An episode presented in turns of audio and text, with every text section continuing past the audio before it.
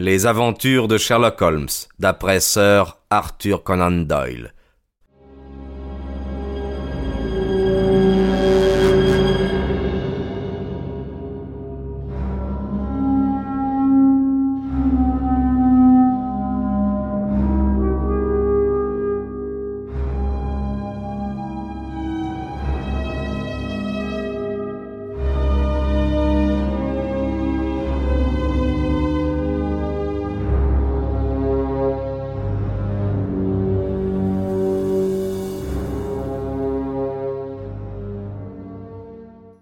Je suis très flatté de me voir mis par Lord Saint-Simon au même niveau que lui, me dit Sherlock Holmes en riant.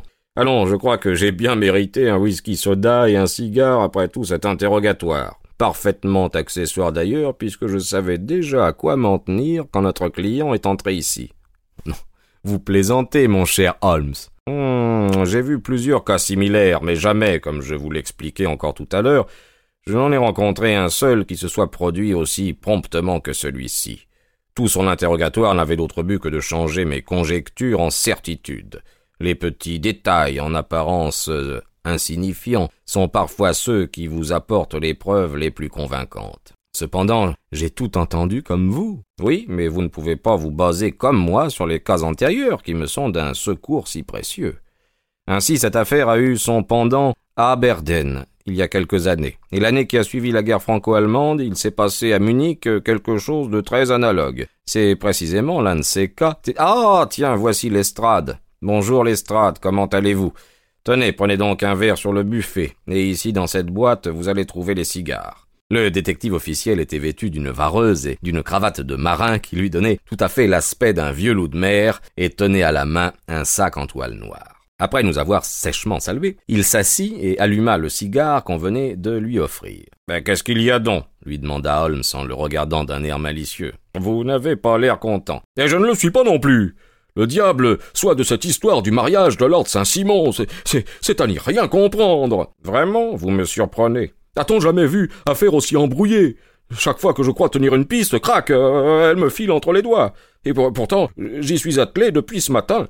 Et vous êtes tout trempé, s'écria Holmes en posant la main sur la manche de sa vareuse.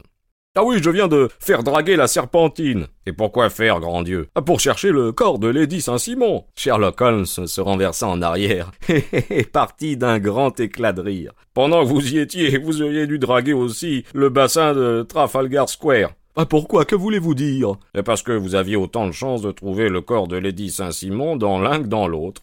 Lestrade lança un regard courroucé à mon compagnon.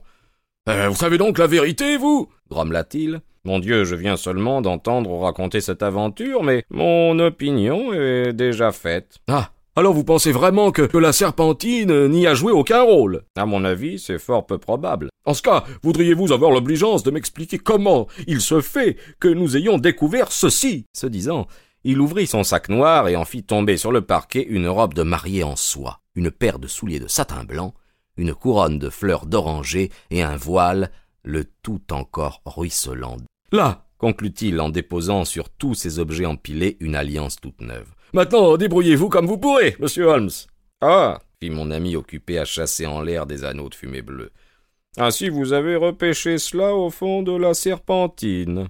Non, c'est un des gardiens du parc qui a découvert tous ces objets flottant sur le bord. Mais comme il a été établi depuis qu'ils appartenaient effectivement à Lady Saint-Simon, j'en ai tout naturellement conclu que son corps devait se trouver quelque part par là aussi. D'après ce merveilleux raisonnement, on devrait également retrouver le corps de tous les gens qu'on rencontre dans leur armoire à glace. Et dites-moi à quelle conclusion pensez-vous aboutir en définitive? Je comptais établir la preuve que Flora Miller devait être impliquée dans la disparition de Lady Saint-Simon? J'ai peur que vous n'ayez bien du mal à y parvenir, mon ami. Ah, vraiment s'exclama Lestrade avec amertume.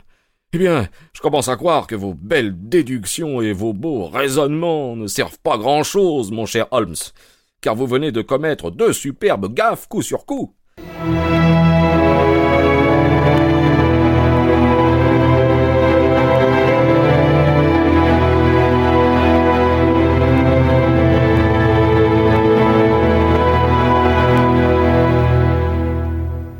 Cette robe, ne vous en déplaise, indique parfaitement Flora Miller. Comment cela? Dans la robe, il y a une poche, Dans la poche, il y a un porte-carte, et dans le porte-carte, il y a un billet. Et ce billet, le voici. Il l'étala sur la table devant lui. Écoutez-moi cela. Quand vous me verrez, tout sera prêt. F H M. Or, dès le premier moment, j'ai eu l'idée que Flora Miller avait attiré Lady Saint-Simon hors de chez elle, et que, secondée sans doute euh, par des complices, elle l'avait fait tomber ensuite dans quelque guet-apens. Ce billet signé de ses initiales n'est autre que celui qu'elle lui aura glissé dans la main lorsqu'elle est venue à la porte afin de la décider à venir la rejoindre.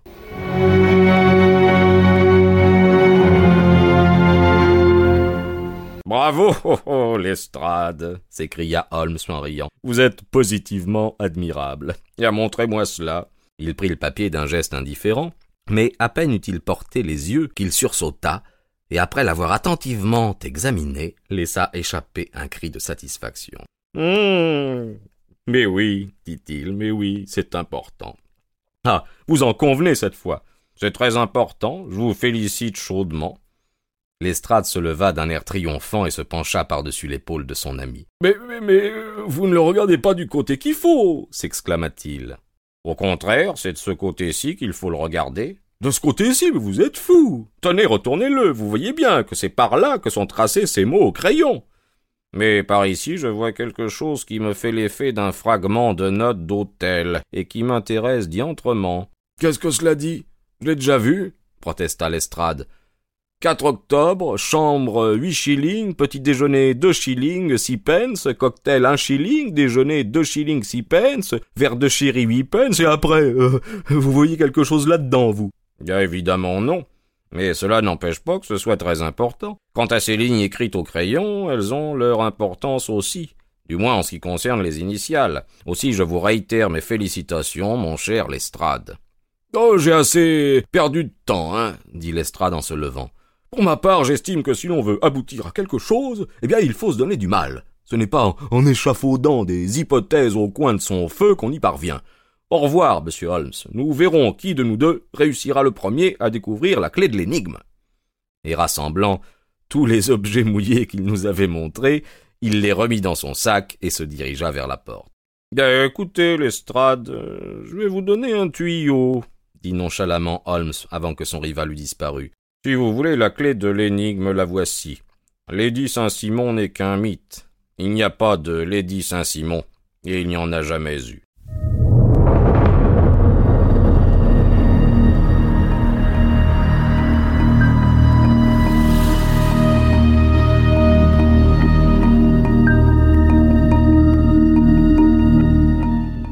Lestrade jeta un regard de pitié à mon compagnon.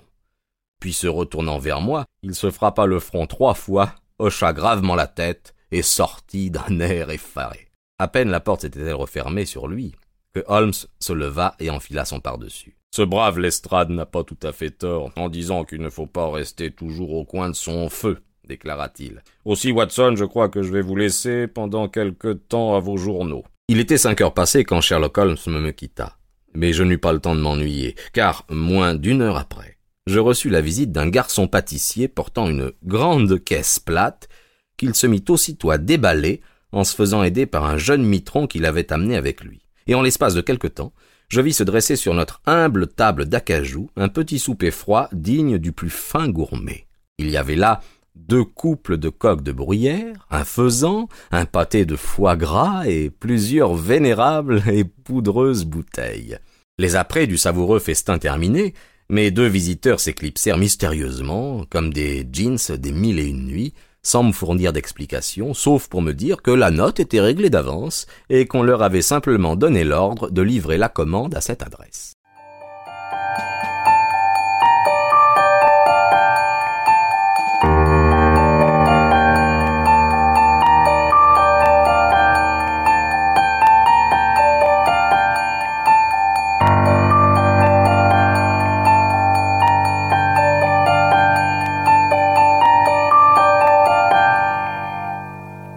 Juste avant neuf heures, Sherlock Holmes rentra précipitamment. Il avait l'air très grave, mais ses yeux brillaient d'un éclat qui me laissa présumer qu'il avait vérifié l'exactitude de ses conclusions. Ah. Alors on a préparé le souper, me dit-il en se frottant les mains. Oui, mais vous attendez des invités sans doute. On a mis cinq couverts. Oui, je crois qu'il va nous arriver d'autres convives, reprit-il. Je m'étonne quand même que Lord Saint-Simon ne soit pas déjà là. Ah, il me semble que j'entends justement son pas dans l'escalier. C'était en effet notre client de la matinée. Il entra d'un air euh, très agité, en jouant plus nerveusement que jamais avec son pince-nez, et ses traits aristocratiques me parurent profondément altérés. Alors, avez-vous reçu mon message? lui demanda Holmes. Oui, et j'avoue qu'il m'a jeté dans la plus vive stupéfaction. Vous êtes certain de ce que vous avancez? Tout ce qu'il y a de plus certain. Lord Saint-Simon se laissa tomber dans un fauteuil et se passa la main sur le front. Que dira le duc murmura-t-il quand il apprendra qu'un membre de la famille a subi une telle humiliation? C'est un simple accident. Je n'y vois pas la moindre humiliation. Ah, c'est que vous envisagez les choses d'un tout autre point de vue. Il ne m'apparaît pas que l'on puisse blâmer personne. Je n'ai pas l'impression que cette dame aurait pu agir différemment. Il est seulement regrettable qu'elle ait agi avec une telle brusquerie. Mais, n'ayant pas de mère, elle n'avait personne pour la conseiller dans ce moment critique. Mais c'est un affront, monsieur. Un affront public, protesta Lord Saint-Simon en frappant nerveusement avec ses doigts sur la table. Faut être indulgent pour cette pauvre fille. Songez dans quelle situation invraisemblable elle se trouvait. Non, ce qu'elle a fait là est positivement impardonnable. Je suis outré qu'on ait pu abuser de moi de la sorte. Je crois que j'entends sonner, dit Holmes. Il y a quelqu'un sur le palier. Puisque vous refusez de vous laisser fléchir par moi, lord Saint-Simon, voici quelqu'un qui saura peut-être mieux plaider pour elle. Il ouvrit la porte et fit entrer un homme et une femme. Lord Saint-Simon, reprit-il, permettez-moi de vous présenter monsieur et madame Francis Hamilton. Vous avez déjà eu, je crois, l'occasion de vous rencontrer avec madame. En voyant entrer les deux nouveaux venus, notre client s'était dressé d'un bond, et très droit, les yeux baissés et la main enfoncée dans son gilet, avait pris une attitude à la fois digne et outragée.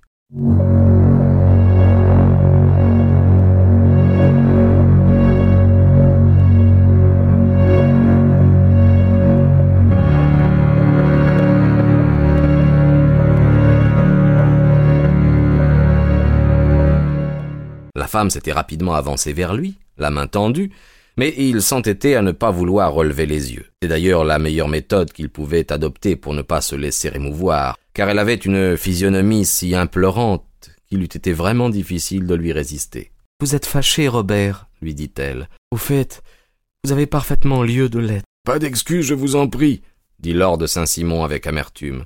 Oh, je, je sais que j'ai très mal agi envers vous et que j'aurais dû vous fournir une explication avant de m'en aller, mais mais que voulez-vous, j'étais toute sans dessus dessous et depuis que j'avais revu Franck ici, je ne savais plus ce que je faisais ni ce que je disais. La seule chose qui me surprend, c'est, c'est de ne pas m'être évanoui sur le coup devant l'hôtel. Madame Woolton, désirez-vous que nous nous retirions, mon ami et moi? Cela vous permettra de parler plus librement. Si vous voulez mon avis, intervint l'inconnu, je trouve que l'on n'a déjà fait que trop de mystères autour de tout cela. Pour ma part, je ne désire qu'une chose, c'est que la vérité soit proclamée, en Europe et en Amérique. Celui qui venait de parler était un petit homme sec et hâlé, à la figure éveillée et aux manières pleines de vivacité. Eh bien alors, je vais vous raconter tout ce qu'il en est, dit la jeune femme. Franck et moi, on s'était rencontrés en 81, dans les montagnes rocheuses, au camp de McGear, où pas exploitait un clem, et Franck et moi, on s'était fiancés. Et voilà qu'un jour, pas tombe sur un riche filon et ramasse le gros sac, tandis que ce pauvre Franck, lui, avait un clem qui ne valait pas un clou et dont il ne pouvait tirer rien de rien. Bref, Tant plus que Pat devenait riche, tant plus que Franck, lui, devenait pauvre, si bien qu'à la fin, Pat ne voulut plus entendre parler de notre mariage et m'emmena à San Francisco. Seulement Franck, qui ne voulait pas me lâcher, n'a rien trouvé de mieux que de nous suivre, ce qui fait qu'on a continué à se voir sans que papa n'en sache rien. Vous comprenez, il en serait devenu fou, papa, s'il avait su ça. Alors, euh, valait mieux rien lui dire. Franck me disait comme ça qu'il allait retourner travailler afin de se faire un gros sac lui aussi, et qu'il reviendrait me chercher que le jour où il aurait amassé autant que papa. Alors moi, je lui ai promis de l'attendre aussi longtemps qu'il faudrait et de ne pas me marier avec un autre tant qu'il serait vivant. Alors, dans ce cas-là, me dit Franck, pourquoi pas se marier tout de suite? Je n'exigerai rien de toi jusqu'au jour où je reviendrai pour de bon. Mais au moins comme ça, je me sentirai plus tranquille. On a discuté de ça pendant longtemps tous les deux, et puis il a fini par s'arranger avec un pasteur qui nous a mariés en cachette, et Franck est parti pour tâcher de faire fortune pendant que moi, je restais auprès de papa. La première fois que Frank me donna de ses nouvelles, il était dans le Montana. Après, il est allé prospecter dans l'Arizona, puis il m'a écrit de New Mexico. À la suite de ça, j'ai vu un jour dans le journal un long article où il était question d'un camp de mineurs attaqué par les Indiens Apaches et où l'on citait le nom de Montfranc parmi les tués. J'en perdis connaissance sur le coup et j'en fus malade pendant des mois. Papa crut que j'étais poitrinaire et me fit voir à plus de la moitié des médecins de San Francisco. Un an s'écoula, et même davantage, sans que je reçoive aucune nouvelle. Il n'y avait donc plus de doute à avoir. Franck était bel et bien mort. Là-dessus, Lord Saint-Simon vint à San Francisco, puis on partit pour Londres et le mariage fut décidé. Papa, lui, était bien content, mais, mais moi, je, je sentais bien que jamais aucun homme n'occuperait dans mon cœur la place que j'avais réservée à mon pauvre Franck.